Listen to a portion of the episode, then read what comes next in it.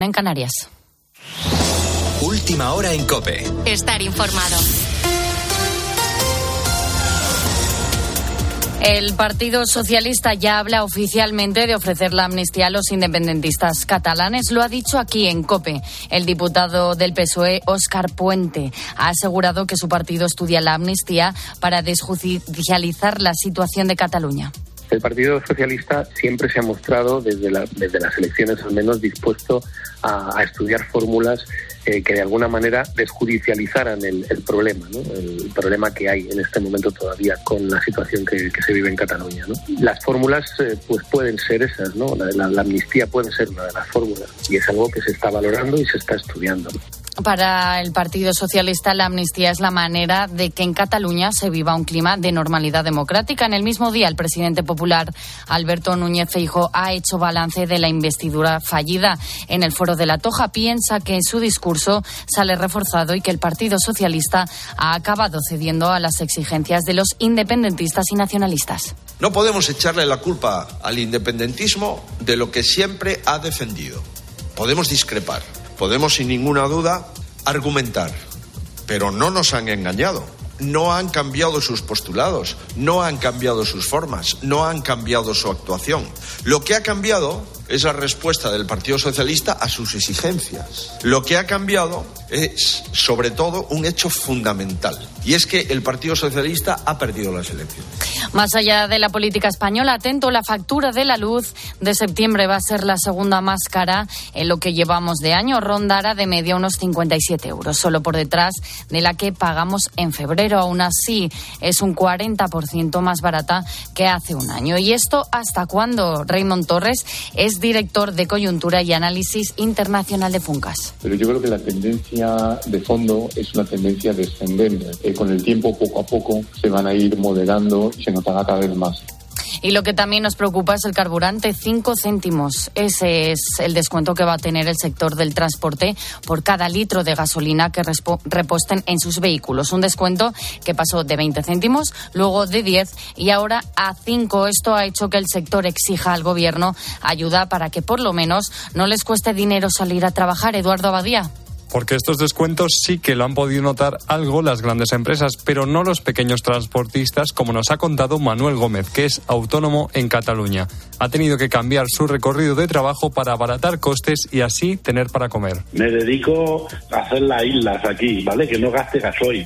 Me voy al barco, descargo en Mallorca y vuelvo a Barcelona cargado. Es la única manera que me puede quedar algo, porque si me dedico a hacer nacional como hacía antes, o internacional, vamos, entonces que ya tengo que no me saca ni para comer. Esto está muy mal, el sector está fatal. El problema es que se llegó a un acuerdo con el gobierno la última vez que hicieron una huelga. Dulce Díaz, secretario general de la Confederación Española de Transporte de Mercancías, defiende que el gobierno debe seguir cumpliendo con el descuento de 20 céntimos por litro para cumplir así con los acuerdos, pero le preocupa que no ha habido respuesta. La verdad es que lo que hemos obtenido es la callada por respuesta, es decir, el, el, el plazo termina hoy y no tenemos ninguna respuesta, con lo que me temo que así nos vamos a quedar. Desde el sector piden que se respete lo pactado y advierten de que si la situación sigue así y continúa sin haber respuesta de las autoridades, se verán obligados a salir de nuevo a la calle.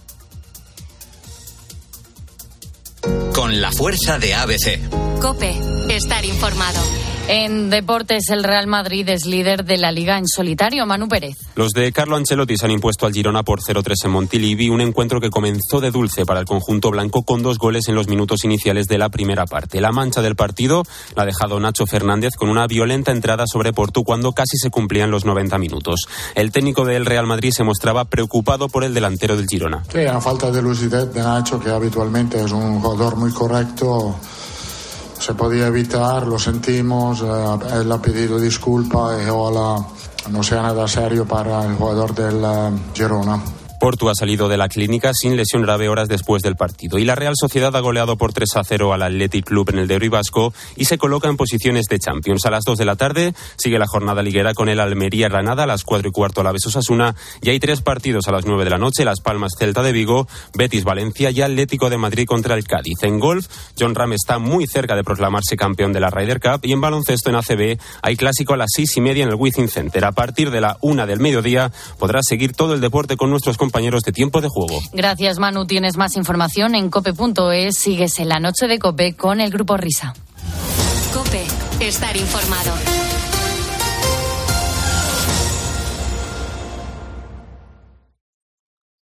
Escuchas la noche. Con el grupo Risa. Cope, estar informado. Esto es la noche con el grupo Risa. Acuérdense que les van a preguntar. Bueno, hoy toca día de risas, chicos.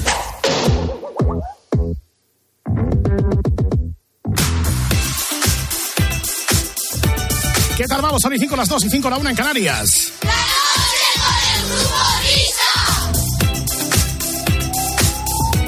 He aquí la segunda hora de transmisión de este programa radial. Estamos en directo desde la cadena COPE para el mundo, estrenando este primero de octubre. ¿Reconoces, Fernando, este instrumental que está sonando? Este es el de Dualipa, ¿no? El que hace el tin, tiri, guini, guini, guini, Sí, ¿no? correcto, es Dualipa, el tema se llama Break My Heart y quería comentarte una cosa, ¿sabes quién toca la batería en este tema? ¿Quién? Pues la toca Chad Smith, que es el batería de los Red Hot Chili Peppers, batería mitiquísimo, que además físicamente se parece mucho al actor Will Ferrer. Y lo curioso es que este señor, que tiene como sesenta y tantos palos ya para setenta, una marcheta que te cagas, Bueno, ¿cómo está el abuelo? eh, con este tema pretendían que tuviese un sonido disco clásico, sin, sin dejar de, de- de tener esa patina moderna. Y cuando la batería ya estaba programada, ya estaba grabado el tema y mezclado, le llamaron a él a última hora para que metiese la batería de verdad. Anda. Y yo creo que lo, vamos, lo consiguió de sobra, porque suena... No, no, no le conozco la cara, pero no, no, no será un melenudo de Podemos también. ¿eh? pues no, sé si te ponemos, pero un poco melenudo sí que es, ¿eh? Pues, ah, Tiri, miri, miri, miri, miri. Tiene- Es una comparativa, una especie del Need You Tonight, ¿no? De Inexcess. Tini, ni, no, ni, no, na, ni. Como suele ser habitual en los temas de Dua Lipa, hay muchos que están mm, demasiado inspirados en canciones que no suenan. Esto se parece al New Tonight, pero es que luego hay otras canciones que se parecen mucho a la de Miguel Bosé. ¿eh? A- ¿Amante bandido? que andaba No, por no, la no ma- fue Amante Bandido, fue, fue a Don Diablo. Don Diablo. Don Diablo, sí. Y, hombre, yo creo que Dua Lipa indudablemente se inspiró en Don Diablo, pero claro, cuando tiene, mm, eh, digamos, esta característica, este momento retro, pues sí, entonces cuando alucinamos todos, ¿no? Es, eh, Dua Lipa es Dua Flipa, ¿no? Y la piña con la cosa. Muy bien helado, muy bien helado ahí. ¿eh? Ah, qué- qué- qué guionistas, muchas gracias. Trin, trin, trin, trin, trin. Hello, en inglés, a mí no me hable porque empieza la hora vintage, cabeza de huevo.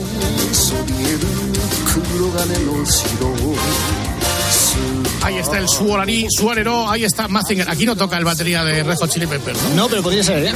Podría ser. Fíjate que este tema particularmente tiene un doble bombo muy potente, ¿eh? Por eso te digo. Tu, tu, tu, tu, tu, tu, tu, tu, tu, tu, tu. Hombre, se prestaría, ¿no? Porque es bastante campechano. Bueno, ladies and gentlemen, vamos a mirar hacia atrás, a echar la vista atrás, a aplicarnos a Clem antiarrugas de la radio para que comience con toda la fuerza la hora vintage de esta semana. Majin Koo. Eh, Vamos a saludar a nuestro querido colaborador sin ánimo de lucro, José Manuel Pontes, eh, que aguanta carros y carretas, porque aquí no podemos pagar a los colaboradores. Hola, Pontes. Muy buenas noches. Eh, chico, chico, la lista de la FM, ahí estamos. Ahí Eh, está, ahí está. Instagram, Buenas noches, Facebook, buenas Inst- Que- que es en Facebook, en Evox y en todas las plataformas, ¿no? Ahí en estamos. casi todas, en casi todas. Desbrozando y Oye. analizando lo que somos. Pero, perdonadme un momento, porque es que yo eh, normalmente en las redes sociales veo a muchos que dicen, oye, se escucha el grupo Risa por iVox y tal. Vamos a hacer una recomendación a todos ellos. Por favor, escucharnos por, do- por dónde nos tienen que escuchar, López. Pues por la aplicación de COPE, por los podcasts de COPE, por la Eh, página web ah. de COPE, por cosas que contabilizan COPE. Exactamente, es muy no nos importante cuenta. para estos tres niños. Bueno, pues. ¿De qué vamos a hablar hoy, Pontes? Hoy vamos a hablar de Hanna Bárbara. ¿Y por qué? ¿Por qué? Porque el 27 de septiembre se cumplieron 65 años del estreno en Estados Unidos del show de Huckleberry Hound, la primera serie de cortometrajes de este dúo. Eh, ¿De Hugo te refieres a Hanna Barbera? A Hanna Barbera, O sea, porque eran dos personas. Es lo que te iba a preguntar. Eh, confirmamos que eran dos, ¿no? Eran dos personas, O sea, exactamente. pasa como con Ortega y Gasset, que la gente se piensa que es una sola. Sí. O, por ejemplo, Nancy Sinatra, que también se piensa que son dos. Sí, lo típico, Sí. Ramón y Cajal y. Oliver y Benji, que también son dos. Ah, porque Pirosa, Costello- los Monteros también son dos. bueno, cuéntanos, ¿quiénes eran estos señores? ¿Eran dibujantes? ¿Eran productores? Estos eran Joseph Barbera, era dibujante, y William Hanna era guionista. Eh, pululaban por el mundo de la animación en diferentes estudios, hasta que en 1939 acaban trabajando en el, en el estudio de animación de la Metro Goldwyn Mayer. O sea, que se conocieron en el trabajo, como quien dice. Como nosotros. muy bien. Minero era dibujante también antes de hacer Sí. voces. Y yo guionista también. ¿eh? Yo dibujaba con los pies. Oh, qué bonito. Y el el estudio estaba a las órdenes del productor Fred Quimby. Hombre, Hombre, Fred. Fred. My friend, De my toda la brother. vida. La semana que viene monográfico de Fred. Sí. Muy bien. Entonces, ¿estos señores entraron allí a trabajar y se pusieron a dibujar por su cuenta o les mandaron algún, algún encargo, algún recado, algún No, mandado? no, eh, estaban a las órdenes de Fred Quimby, aunque normalmente eh, se dice que el estudio de la Metro, bajo las órdenes de Quimby, era un poco liberal. Eh, eran los equipos de animación los que proponían los cortometrajes y Fred Quimby lo único que le daba era el visto bueno. Ah, muy bien. El primer trabajo que hicieron para la Metro fue la creación de un gato de color azul, que inicialmente se llamó Jasper, que perseguía a un ratón de color marrón. El gato de color azul estaba triste. No, No, no, no inspiró a Roberto Carlos para hacer la canción. tenía, del gato tenía que muy estaba mala triste. leche. Perseguía siempre un ratón que al final se llamó Jerry y el Oh, gato sí. se llamó Tom. O sea, que estamos hablando de Tommy Jerry. Lo primero fueron Tom y Jerry. Esta música que estamos escuchando nos tiene que sonar de Tommy Jerry. Esta es la canción de inicio, la música de inicio de la fanfarria de inicio que le llaman Fanfarria. Mm-hmm. eh, Tom y Jerry.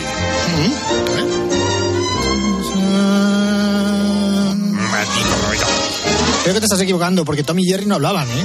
No, no hablaban ninguno. David está anticipando un personaje que todavía no ha salido, que es No, eh, Pixie exactamente. Dixie y el gato Jinx. Exactamente. Ya empezamos Se ha bien. adelantado un poco. Maravilloso, maravilloso. El que quiera Se parece- estar informado que nos Exacto, escuche. esta es la tónica de este año. ¿eh? Que lo Para un día que sepáis. le paso el guión. Nada, no pasa nada, hombre. Bueno, pasamos a la Pobre, siguiente pobre. pista. ¿Qué es esto? Huckleberry Hound, la serie que estamos diciendo que cumple 65 años. ¿De qué iba esta serie? Porque el problema que yo tengo con estos dibujos animados es que me cuesta identificarlos. Como series, eh, como serie en general cuesta identificarlos porque eran 20 minutos en los que eh, entraban tres cortometrajes de tres personajes diferentes. Era un perro de color azul que tenía un acento sureño. Era un Llámalo perro así. de color azul. Sí, Pues es que, tío, la verdad, es que estoy que- es que no tiene más que decir. A ver, la peculiaridad de este perro era esta. Un perro de color azul y con acento sureño. Un poco triste también. Oye, el- el, el- el- el el personaje. dibujante, el dibujante que dibujaba el perro azul había tomado fentanilo antes. o algo. Pues De Posiblemente. todas formas, nos has mandado una muestra de voz de Huckleberry. Sí. Eh, vamos a ponerla, pues así nos suena un poco más el personaje, porque a mí la verdad es que me tiene un poco intrigado. Qué bonita, qué bonita es la montaña en que nací. Este es mi primer viaje a estas apetitosas colinas de Pensiltoki, hogar de los Huckleberry, en los cuales yo soy el último. Preguntaré en esa pequeña cabaña anidada bajo los vetustos árboles. Si te digo la verdad, no me suena absolutamente ni de nada el personaje, ¿eh? No, no, cuando he empezado a cantar pensaba que era Jesús Gil. ¡Qué bonita! Sí, A ver, a ver. en serio, mira, vea. Vamos a ver. Eh, Qué Eh, bonita es la montaña. Año en que nací. Sí, es un poco- Ahí está, sí. Hay que decir que esta era la primera serie que hacían como productora propia, porque de la Metro los despidieron en el año 57. O sea, los echaron a la calle y se pusieron a dibujar ellos por su cuenta. Exactamente, Sí, recuperaron todo el estudio, todo el estudio de animación que tenían en la Metro y crearon el suyo propio. Ah, muy bien, eso está Como bien. digo, esta fue la primera serie, la segunda que se incluía dentro del show, aquí sí, David, Pixie y Dixie. Pixie Dixie Diddly Dum are the best of friends. Pixie Dixie Diddly Dum are friends until the end. Pixie ¿Pero Dixie. Pues esta era la careta que nosotros escuchábamos con Pixie Dixie o era otra? La cosa es que la careta aquí se enmudeció. Todo lo que duraba la canción, no sé muy bien por qué en el doblaje se perdió. Es decir, que No, aquí no, se no. enmudeció la careta de Dixie Dixie. ¿Qué, qué, qué- quién enmudeció esto, Franco? Eh, no, eh, Le mo- le fue el molestaba doblaje. al generalísimo. Fue el famoso doblaje que se hizo en México porque y realizaron una adaptación de lo que se hizo en Estados Unidos. Eh, En Estados Unidos, Pixie Dixie era, Pixie era un ratón de ciudad, Dixie era una- un ratón de campo y Ah. Jinx era un gato de ciudad, un gato elegante, probablemente eh, con un acento irlandés. Ah, o sea, vamos a ver. eh, entonces, el gato era el que tenía la pajarita. Sí, Ah, ya le voy cogiendo un poco la imagen. ya, ya le vas pillando. Lo de las pajaritas en todos los personajes eran más que nada para diferenciar la animación de la cabeza del resto del cuerpo. Ah, o sea, servía como, como intersección para, para poder animar solamente una parte del, del- del dibujo, no tener que preocuparse del resto. Correcto. Vale. ¿Y este era que tenía voz andaluza? Eh, exactamente. Jinx eh, en México tuvo la voz del actor Florencio Castelló, que era, un se- que era sevillano. Ah, que era sevillano. era sevillano. Este hijo de madre gitana se levanta y acaba con todos los ratones. A mi siesta debo mi vigor, mi vitalidad y mi ferocidad. Y ahora que me he acordado, la hora de caer en brazos de Morfeo ha llegado. Buenas noches y adiós. De noche, cuando me acuesto me quedo dormido. eh. ¿Tú sabes una cosa, Pixie? Yo creo que el gato bigotón no va a volver a dormir su siesta gatuna especial. Y volver a ver al tal Morfeo. O sea, que realmente lo que estaba haciendo era ejercer de su tierra. Eh, Exactamente. Eh, en México se adaptó el doblaje a que Jinx fuera un gato sevillano y gitano. Mm. eh, Dixie fuera eh, cubano y Jin y perdón y Pixie fuera mexicano. Eso ya es muy especialista. De todas formas, me Sí. estoy imaginando al gato con la voz de Herrera. Es una mezcla o de Herrera o de Kiko Narváez, ¿no? Hace una cosa así. Al despertar de mi siesta especial. Sí, es más Kiko que otra cosa. Mi gitana se levanta y acaba despertar de mi siesta especial. A mi siesta debo mi vigor, mi vitalidad y mi ferocidad. Y mi Y fierosidad. ahora que me he acordado, la hora de caer en brazos de Morfeo ha llegado. Bueno, yo creo que más o menos estos dibujos sí que los tenemos todos fichados. Sobre todo Sí. por el tema del acento. Yo creo que es lo que más gracia nos hizo en su momento y lo que. Lo que más recordamos. chocó es eso, que Florencio Castillo, afincado en México, no solamente hizo este doblaje, hizo otros cuantos más para, para Disney y colaboró en películas de Lola Flores y Sara Montiel. A ver, pero como actor Ah, también, o doblando a actor, Lola como Flores. actor. No, no, no. ¿Doblando a Sara Montiel, a Lola Flores? No, en este caso actuando, junto a ellas. Oye, bueno, vamos con el siguiente que tenemos aquí. El oso yogi. Oh.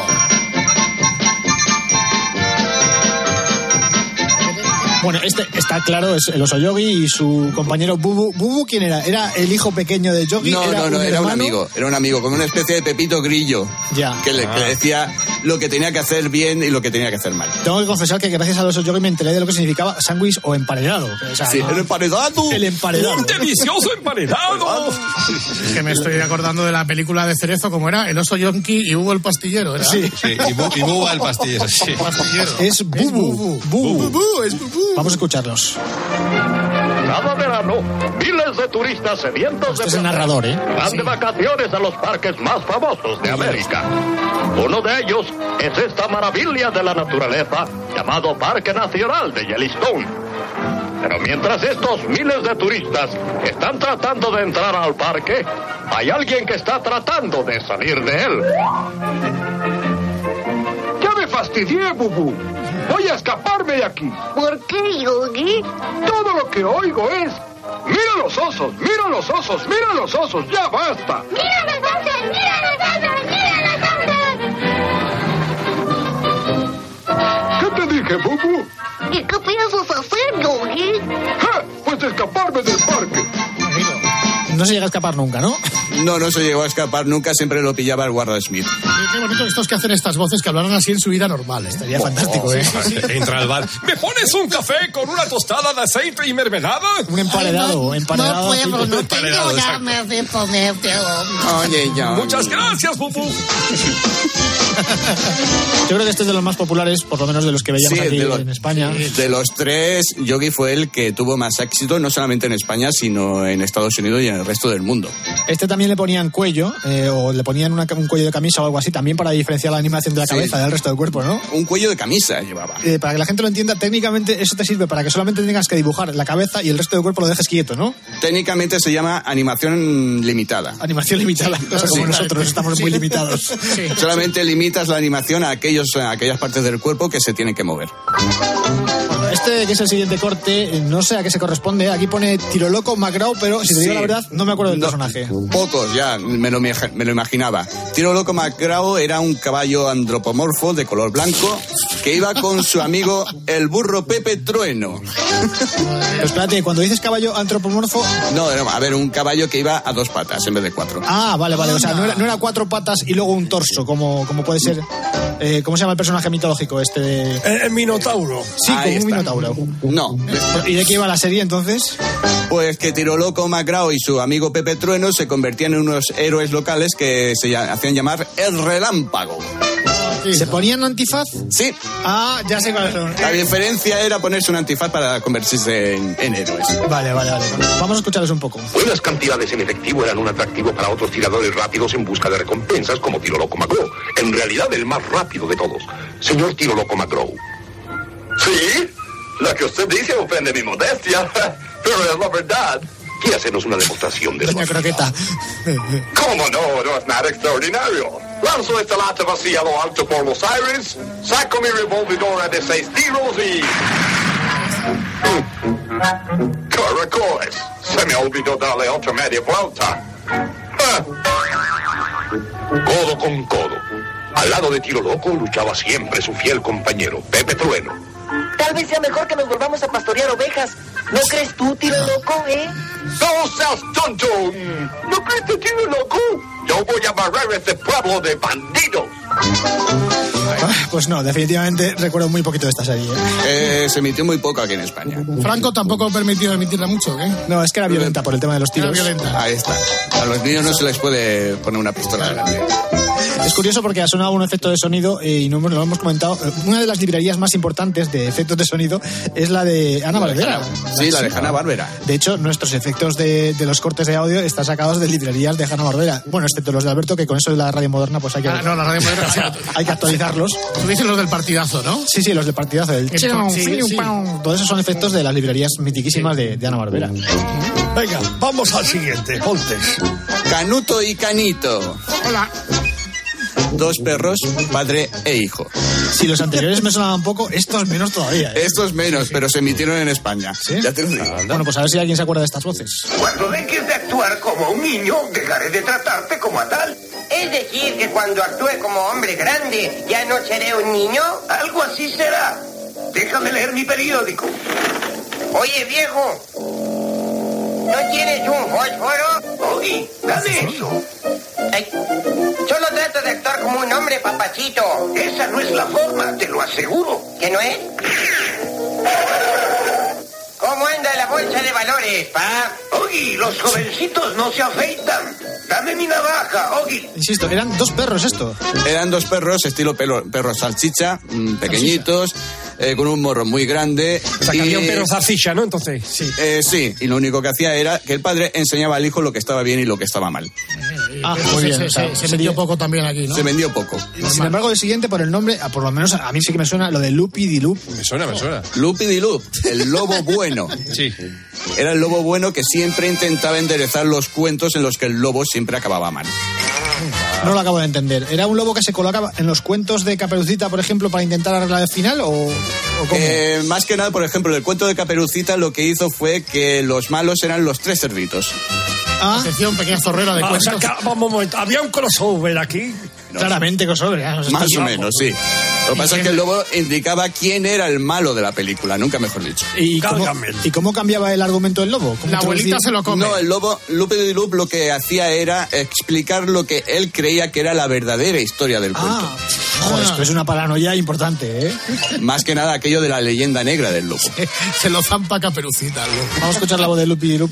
¿Qué tal? Me llamo Lupidilup y la razón por la que me ven en este estado es a causa de mi excesivo trabajo y este libro, La verdadera historia de la caperucita roja, escrita por mí, Lupidilup, que pasó terribles momentos. Esto es lo que pasó. Escuchen.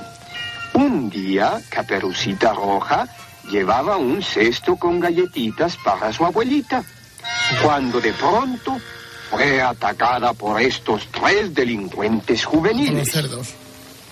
Durante años Oh, sí, la los gente cerdos. los ha conocido como los, tres cochinitos. Sí, los tres cochinitos, lo acaba de decir.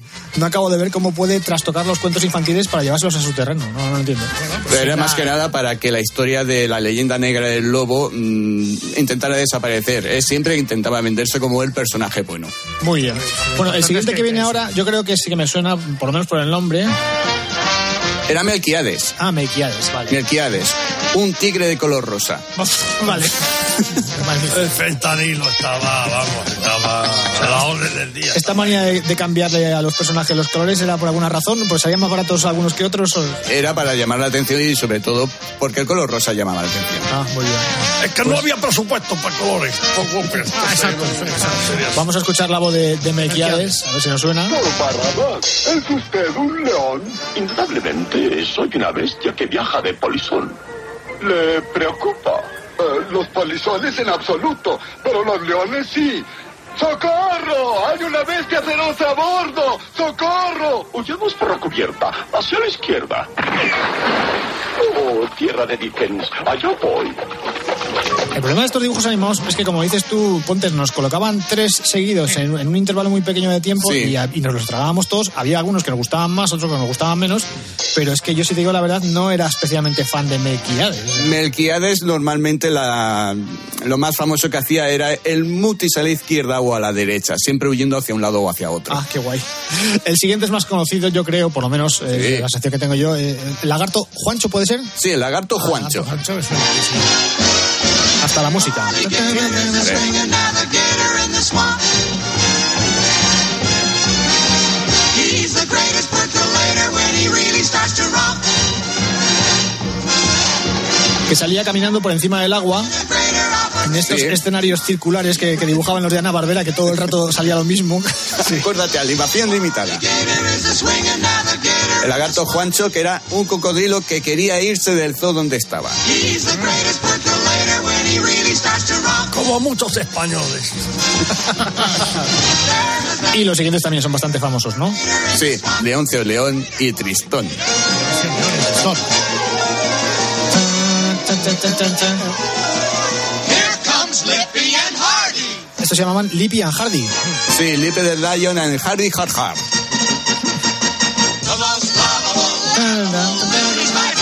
Eh, qué musiquillas tan agradables.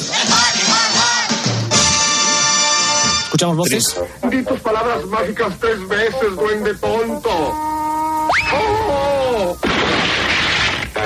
Ya verás lo que yo te voy a decir, Tristón.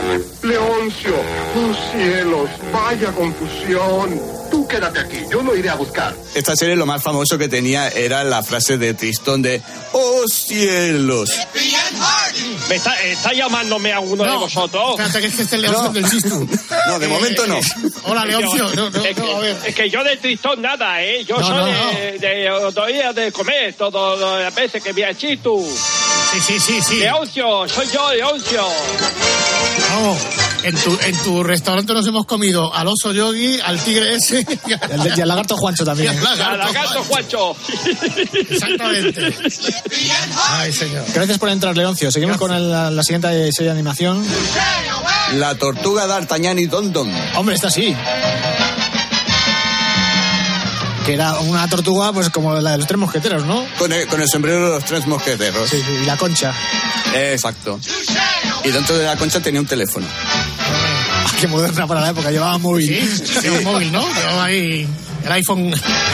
el iPhone 15, ¿no? El iPhone 15 ya. Porque normalmente la serie empezaba con un problema que ocurría en cualquier ciudad o en cualquier pueblo y entonces el alcalde o el responsable de aquella zona siempre le llamaba a la tortuga d'Artagnan con el operadora, comuníqueme con la tortuga d'Artagnan, por favor.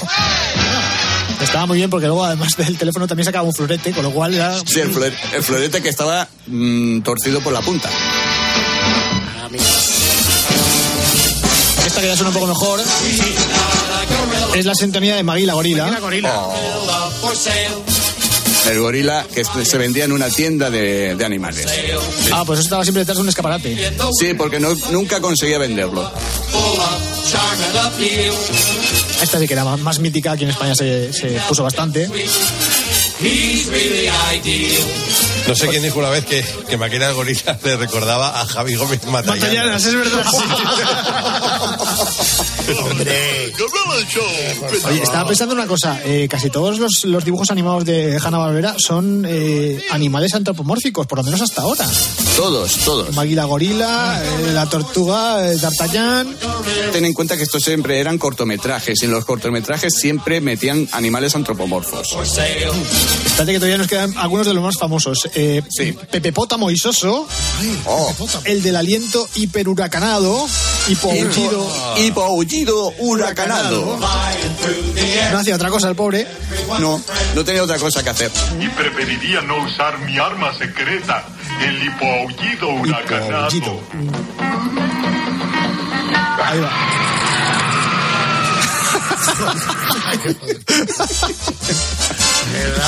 Un poco de desfogue. Y sin duda, uno de mis preferidos eh, de Ana Barbera, eh, porque podemos catalogar que había algunos que eran como superhéroes. O sea, por ejemplo, eh, La Tortuga era un superhéroe, Hong Sí. Kong Fui, de que todavía no hemos hablado, era superhéroe, pero para mí el También. que más me gustaba era La Hormiga Atómica, obviamente. Buenas noches. me gustaba por el casco, ¿eh? Es un pájaro, es un avión. No, es una hormiga. Juan el Duque Oliver. ¿Se sabe cómo adquirió esos poderes la hormiga atómica? No, los tenía. Directamente, nació con ellos. Sí, exacto. No, es que sabes lo que pasa, que generalmente en todas las historias de superhéroes, en los primeros capítulos se dedican a contarte cómo adquirieron eh, los, los poderes o cómo al final, eh, qué suceso truncó sus vidas para decidirse eh, por defender el- el- el- la ley y el orden, como en el caso de Spiderman, que le falleció su tío y esas cosas.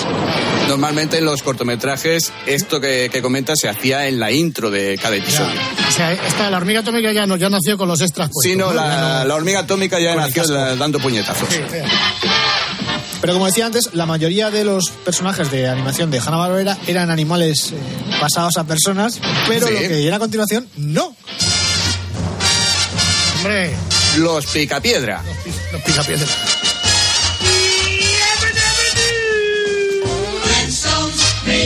Además, entiendo que aquí ya se cambió también el formato, quiero decir, ya no eran cortos. Eh, no, esta fue la primera telecomedia de animación que, hiz- que hizo Hanna Barber- Barbera para la televisión.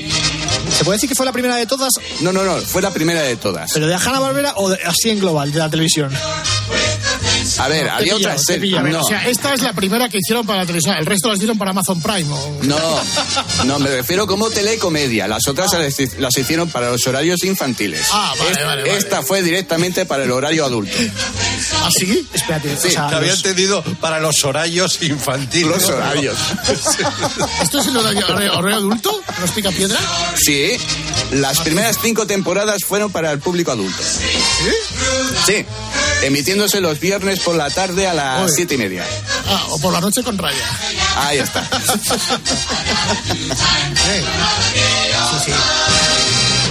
Tan, tan, tan. ¿Y esto qué es? Esto es el fondo, la música eh, incidental que Inciden- decías tú. incidental, incidental. La incidental, no accidental.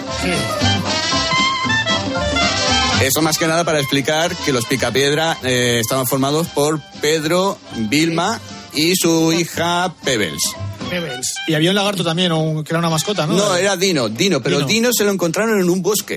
Eh, Ah. Dino no estaba desde el principio, fue más tarde, apareció más tarde y en el capítulo de presentación Dino hablaba. Ah, y luego ya dejó de hacerlo, ¿no? Se cansó. Sí, al siguiente episodio dejó de hablar. Y luego estaban los vecinos, ¿eran vecinos o Los- eran amigos? Eran vecinos y amigos, los mármol. Pablo, Mármol, Pablo Mármol, Betty, Betty Mármol. y Betty el- y tiempo más tarde adoptaron a Bam Bam. Ah, Bam Bam era adoptado. Era adoptado, sí, se lo dejaron en la puerta. Joder. Con- con casi las al mismo presas, tiempo, como- Sí, casi como si al fuera mismo Amazon. tiempo que tuvieron los picapiedra a Pebbles. O sea, que podríamos decir que Pebbles y, y Bam Bam eran como novios. Al final lo tenían que ser de una de las series de spin-off que se hicieron años más tarde de los Picapiedra, eh, con ya una Pebbles y un Bam Bam ya adolescentes. Se intentaba eh, encontrar la química entre ellos, pero, Pero no de se momento no se logró. ¿Alguna toma más importante que tengamos que saber de los Picapiedra a nivel de serie? En Eh, los Picapiedra, como iba principalmente para el público adulto, se hicieron bastantes parodias de estrellas de la- del cine y de la televisión de aquel momento, como por ejemplo a Alfred Hitchcock, que no me sale muy bien, que se convirtió en Biscock, Cary Grant, que se convirtió en Cary Granito, Ah, muy bien, muy tirado. Tony Curtis se convirtió en Tony ¿Eh? Cutis, o Gina Lolo Brigida, que se convirtió en Gina Lollo Brígida. Ah. O sea que lo que hacían era que metían en el, en la- en el argumento de la serie a personajes eh, importantes de la época, los, los Sí, con su incluían. caricatura. Lo que hacen los Simpson ahora. Exacto. Y los nombres es lo que hace el cerezo nuestro. Si los adaptada al, al tiempo de la edad de piedra. Bueno, pues vamos con la siguiente que yo creo que además le hace especialmente ilusión a, a Pontes porque es, es de las primeras que tenemos eh, la, la música en estéreo. Sí, sí. Después de estar una hora emitiendo el mono. Aquí ponía estéreo y sale en mono. ¿Por qué sale en mono? Pues tenía que salir en estéreo. ¿Sí? Sí, tenía que salir en estéreo. No sé por qué sale en mono.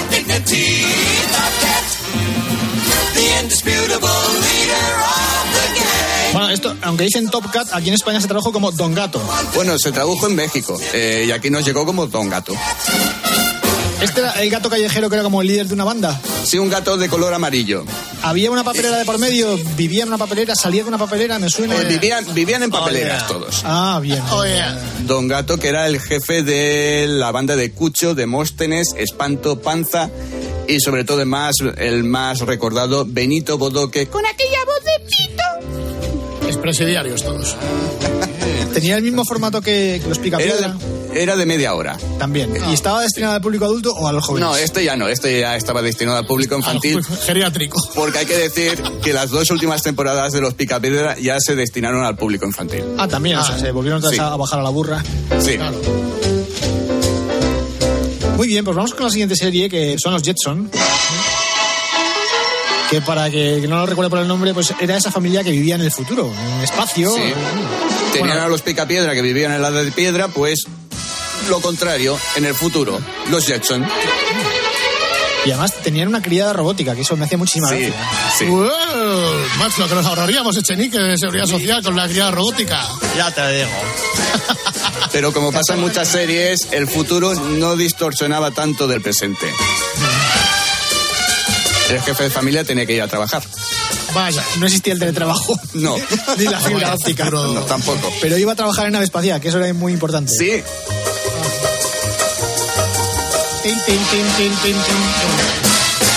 Esto no dejaba de ser una especie de parodia de las, de las películas de ciencia ficción que había entonces. Era también parodia de las telecomedias de la época, de esas telecomedias familiares que había en, en aquel momento. Como por ejemplo. Eh, los Honeymooners. Los Honeymooners. Sí, los Honeymooners, que aquí en España no se han conocido, pero en Estados Unidos es famosa por la frase de querida, de una patada te doy punt y te vas a la luna. Ah, sí. Muy bonito. Muy, del ministerio de hoy en Sí, día. sí, de igualdad. ojo. Bueno, vamos con la siguiente serie, de la cual no tengo absolutamente ni idea. Johnny Quest. ¿Esto qué es? Era el primer intento de crear un, un héroe por parte de la, de la productora Hanna-Barbera. Pues se ve que no. Pues. No, eh, no, no, no duró más de una temporada. Se emitió en horario de máxima audiencia para el público adulto, pero no fue más allá. Narra las aventuras de Johnny Quest, un joven. No va a ser de Concha un- Velasco. Uh, es- ahí está, un joven que está acompañado de su padre, el guardaespaldas del padre, y el joven de origen indio Haji, que se descubrió poco después que era hermanastro de Johnny. Escandalazo. Ya estamos aquí con la multiculturalidad. Sí, sí, sí, sí. ¿Y esta serie eh, aquí en España se llegó a ver o Se llegó a ver. a- Solo se oía. en las autonómicas, no? No, no, no, se llegó a ver en televisión española ¿En al serio? mediodía. Sí, sí. No, a ver, eh, el horario era para pasar sin pena ni gloria. Con lo bien que les hubiese ido poniendo la hormiga atómica directamente y dejándose de tonterías. Sí, o la siguiente que vamos a. La siguiente que es esta de los autos locos, ¿no? No, los Exactamente. otros locos sí, esas ya pues, para los hermanos Macana, ¿no? Y eso, ¿no? Eh. Escucha la intro porque está hablada. Y aquí están de nuevo, el más osado grupo de pilotos de carreras del mundo en sus autos locos, compitiendo en las carreras más peligrosamente divertidas de la historia. Ya se acercan a la línea de salida. En primer lugar viene Pedro Bello en su auto Super Eterdino. Le siguen Brutus y Listus en su tronco Volkswagen. En tercer lugar, el Super Chatarra Special. Y en cuarto, la antiguaya blindada de Mario y sus pandilleros. Y ahí va ese super cerebro, el profesor Lokovic, en su auto convertible. Oh, y esa es Penélope Glamour, la Venus de las pistas de carreras. La siguen los hermanos Macana, Piedro y Rocco. Detrás de ellos viene el espantomóvil con los tenebrosos y enseguida el estuca racuda del barón Hans Fritz. Con el número 8, el alambique veloz de Lucas y el oso miedoso. Oh, y ahora se acerca el super Ferrari, conducido por ese par de malosos, Pierno Doyuna y su diabólico perro Patán. Se preparan para la salida y ¡Arrancan! ¿Qué pasa? Cielos, han sido encadenados a un poste por el villano Pierno Doyuna. Que olvida que está en reversa. Y ahora sí, arrancan los loquísimos autos locos. ¿Es este que es el, el Antonio Lobato de la época, o qué? Totalmente, pero es que esto sería en cada una de las intros. Te destripaba todo el episodio. Ya Toda la no etapa, pasa todo- más todo- que todo- ver. todo el- Exacto, todo el gran premio. Pero de eh. esta serie, de estas series nacieron dos spin-off. Lunes la acción. Claro, uno era el de Pierno Doyuna. El de Pierre Kipatán y su escuadrón diabólico, del que estamos escuchando el fondo. Que lo atrapen, que no huele, que lo maten, que lo agarren, que lo aplasten, que no huele ya. Ah, Lo veo, lo atrapo, lo pillo, lo mato, que lo atrapen ya. Aquí Pierre Nodoyuna y Patán conducían aviones y perseguían a un palomo. Abajo me las Ah. bagajas, así que que lo pillen, que A un palomo mensajero, quiero entender. Sí. Vale. que lo maten. Y el otro spin-off del que hablabas, que salió de Los Autos Locos, era el de Penélope Glamour. Los peligros de Penélope. Penélope que era como la Barbie del grupo. Sí, Penélope Glamour, que era la, la guapa. Y en esta serie lo que hacía era eh, estar perseguida por el malo, que no me Luis acuerdo ahora. Rubiales, Luis Rubiales, Sí. posada, posada por Luis Rubiales. Buenas noches. Ya tengo que salir yo en cualquier momento. Estaba yo muy callado. Esto sí que es heredero, ¿eh, guapé? Esto sí, sí, esto sí. Por fin ya hemos recuperado. Sí, sí. Pues suena fenomenal, ¿eh? Sí, sí, suena fenomenalísimo. Audio restaurado por inteligencia artificial. Como dice la- la intro, Penélope Glamour estaba perseguida por la garra, que aparte era su tutor. Y las peripecias que ocurrían estaban siempre eh, solventadas por el grupo de la Antiguaya. No me acuerdo ahora cómo se llamaba lo- el grupo de la Antiguaya Mocedades. Mecánica. Sí. ¿Ves cómo se ríe? Los peligros de Penélope. Bueno, vamos con Scooby-Doo, que es la última que nos queda por comentar hoy. Scooby-Doo es la serie más longeva de, de Hanna-Barbera. Hasta hoy día, porque aún se siguen haciendo series ah, partiendo de los personajes de Scooby-Doo, se cuentan 430 episodios en total.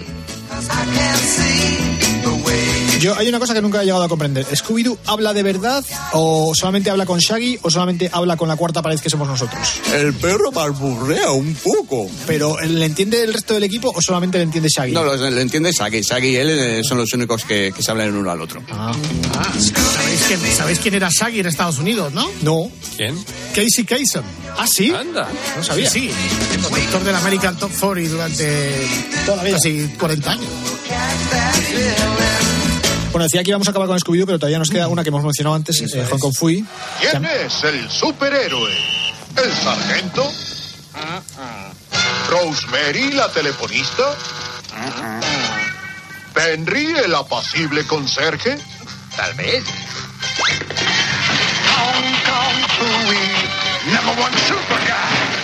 Hong Kong Fui, que era un perro que estaba pues normalmente limpiando una oficina y cuando llegaba el momento se metía en un archivador en el primer cajón y salía por el último disfrazado de judoka y con antifaz. Exactamente. A mí me encantaba sobre todo por la transformación, ¿eh? Era un superhéroe muy particular.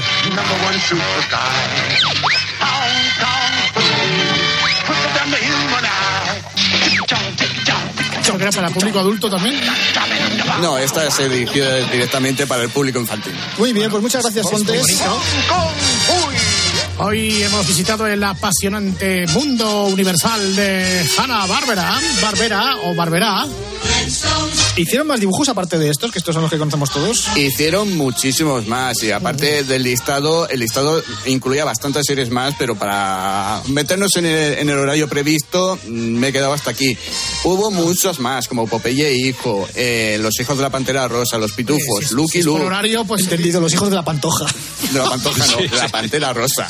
Lucky Luke también deja la Barbera. Sí, sí, sí, incluso Los Pitufos. Yo pensaba que Lucky Luke era Eh, de alguna sí. empresa francesa o algo. Eh, pero sí, es yo creo que no. francés, las películas se hicieron en Francia, pero la primera serie que se hizo fue, la produjo Hanna-Barbera. Ah. Fíjate, fíjate hasta dónde alcanza la grandiosidad de Hanna Barbera en, este, en esta evocación de madrugada que hemos hecho hoy en la hora vintage. Querido amiga Pontes, que lo pases bien con tu lista de la FM y tus cositas. Muchas gracias, pasadlo bien vosotros también. Adiós, amigos.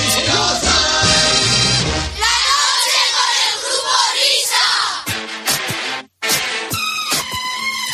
fin, ahora sí, vuelve el estéreo a nuestros receptores. Eh, La culpa era mía, ¿eh? Eh, Realmente el audio me lo mandó en estéreo, pero yo lo, lo casqué en mono. Muy bien. Chico, chico, pues me ha gustado, fenomenal, ¿eh? Son las manos. We created something phenomenal. Don't you agree? Don't you agree? You got me feeling diamond rich. Nothing on this planet compares to it. Don't you agree? Don't you agree? Who needs to go to sleep when I got you next to me? All night I'm riding with you. I know you got my back and you know I got you. So come up, come up, come up, come up. Let's get physical. Lights out, time on the noise. Baby, keep on dancing like you ain't got a choice. Come up, come up, come up, come up. Let's get physical. Adrenaline keeps on rushing in. Love the simulation we're dreaming in. Don't you agree? Don't you agree? I don't wanna live another life. 'Cause this one's pretty nice. Living it all. Who needs to go to sleep when I got you next to me? All night I'm riding with you. I know you got my back, and you know I got you. So come on.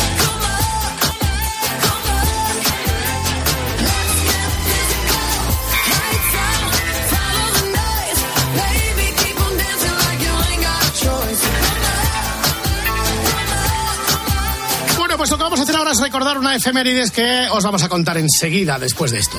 Grupo Risa. La noche. Cope. Estar informado. ¿Y tú qué piensas? Escríbenos en Twitter, en arroba cope y en facebook.com barra cope.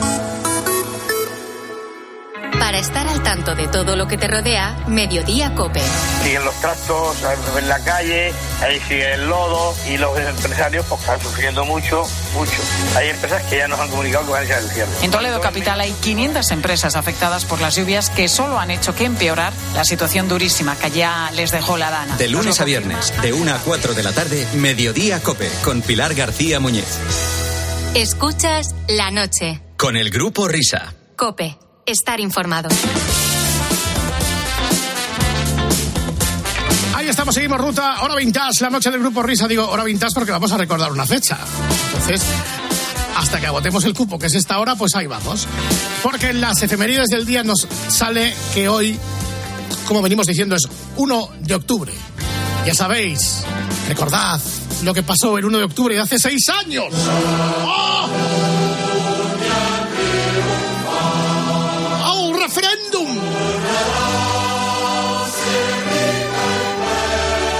Un saludo a toda Cataluña. Bona nit. A tothom.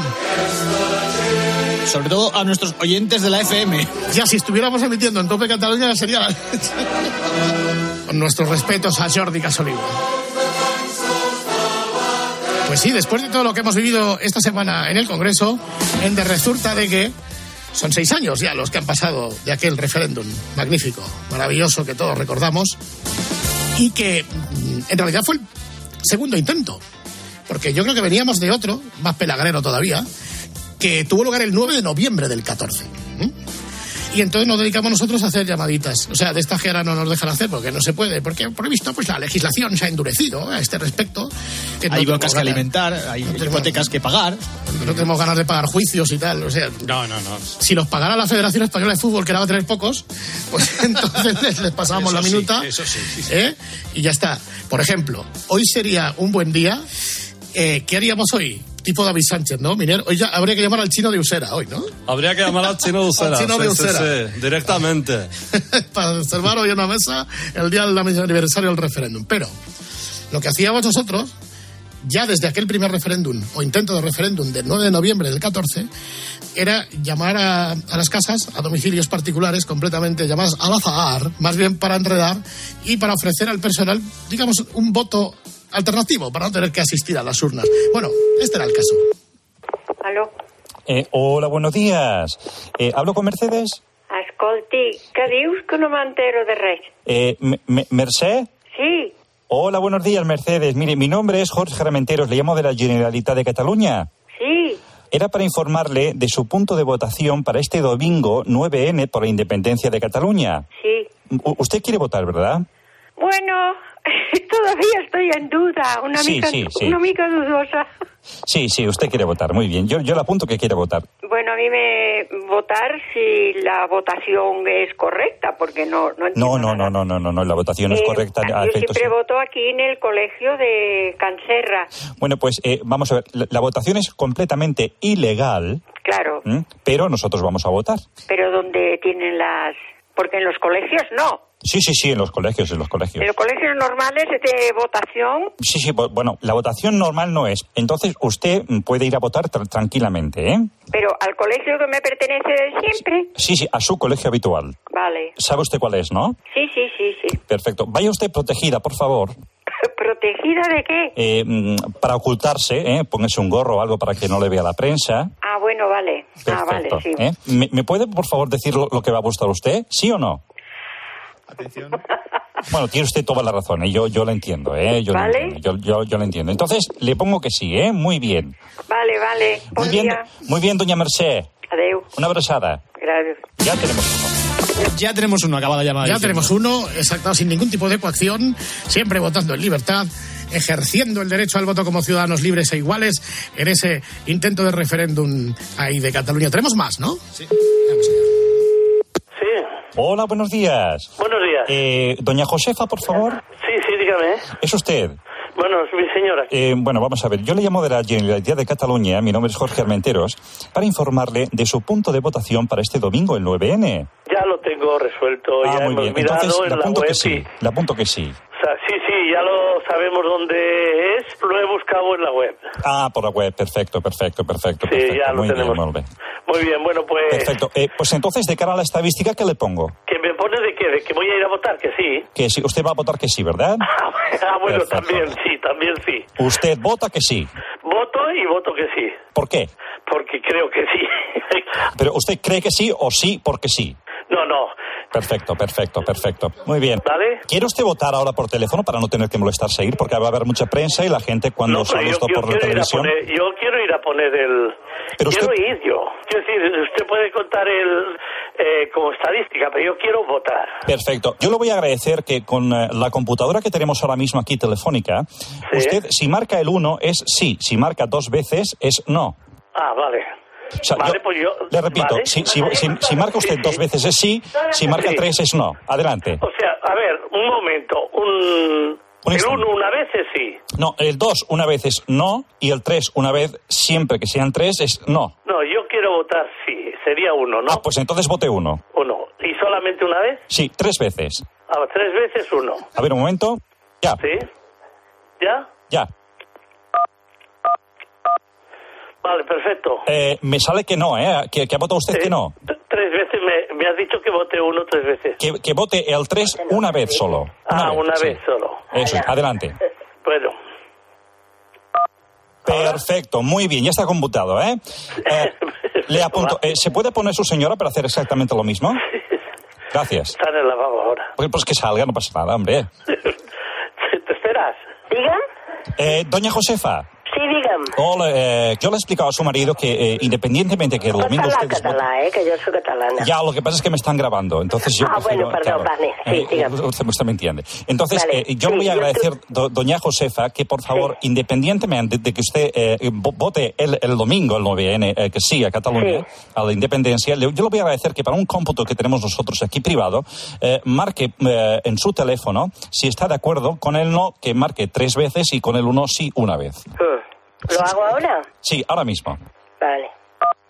Ya. Ha votado usted que no, ¿eh? No, he votado que sí.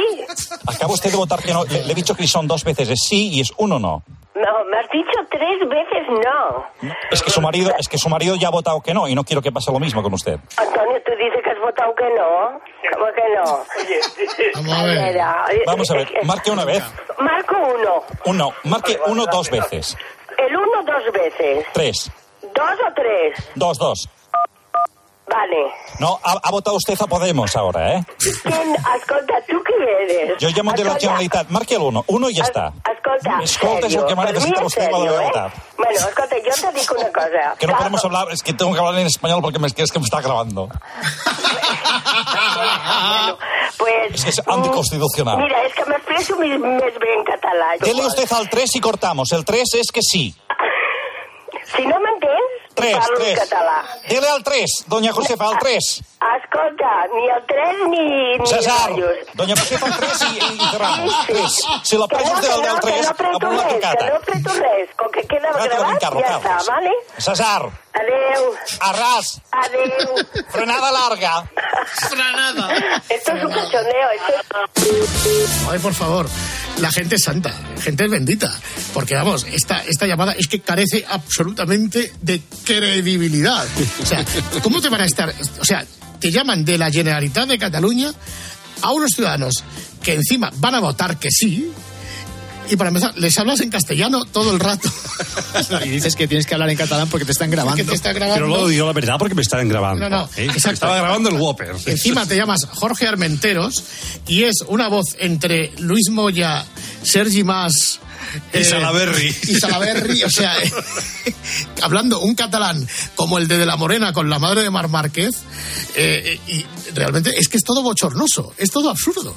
Pero la gente es santa, vivimos en un país de santos, de benditos.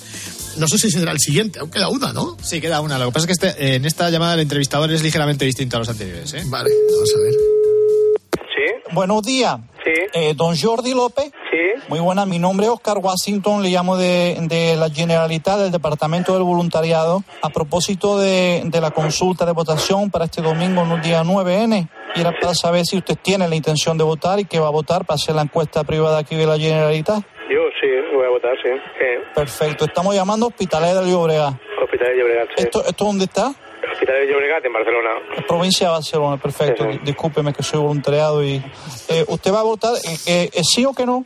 Sí. Perfecto, usted va a votar que sí. Tenemos nosotros aquí un espacio para llenar, pues usted quiere decir el por qué. Eh, bueno, porque estoy hasta los huevos de España, básicamente. ¿eh? ¿Usted, usted me permite que lo escriba yo así? Yo sí, claro, por supuesto. Estoy Hasta los huevos de España. hasta lo... Bueno, Perfecto. Eh, ¿A usted le importaría, independientemente de, de- de su voto, eh, hacer un, eh, un computaje aquí con, con nuestro ordenador central de cara a hacer eh, los cómputos de, de- de la votación? Es decir, si usted marca un un- el 1, es un, un sí cuando yo le diga en un momento dado que usted lo marque. Si son dos veces, el no. Usted creo que lo tiene claro. Si me aguanta un- una pequeña pausa y marca el 1, ya se computa, ¿de acuerdo? Vale, sí. Ya. ¿Me, me computa uno? Sí, ya he dado al uno. No, es que le ha dado al uno dos veces y usted es que no, dice que no. Le he dicho así, que si marca dos veces, A ver, eh, te he dado al uno y he dicho, computa al uno, y entonces le he vuelto a dar. que usted, claro, que usted le ha dado dos veces, tenía que haberle dado solamente una vez y ya la ha computado como que no. Bueno, pues bueno, pues oye, hijo, pues explícate mejor. Bueno, entonces Y cuando yo le usted, doy no, que al uno, esto ya tú no me, hay marcha. dices, me dices, computa, eh, computa al uno, claro, o sea, no digas computa al uno, diga ha marcado el uno, no marque el uno. Bueno, pues ¿Sabes? O entonces sea, da igual. usted ya no hace falta que vaya a votar porque al, al haber dado dos veces ya ha dicho usted que no. Ah, que no hace falta que vaya a votar, ¿no? No, que usted dice que no a la independencia. Vale, que sí, que sí, lo que tú quieras. Bueno, pues un abrazo. Ay, señor. Lo que no, no han quedado muy claras las razones por las que este hombre votaba sí. Eh, no sé. Habría que repasar esto un poco, ¿no? Ay, señor. Vamos a por las noticias de las tres.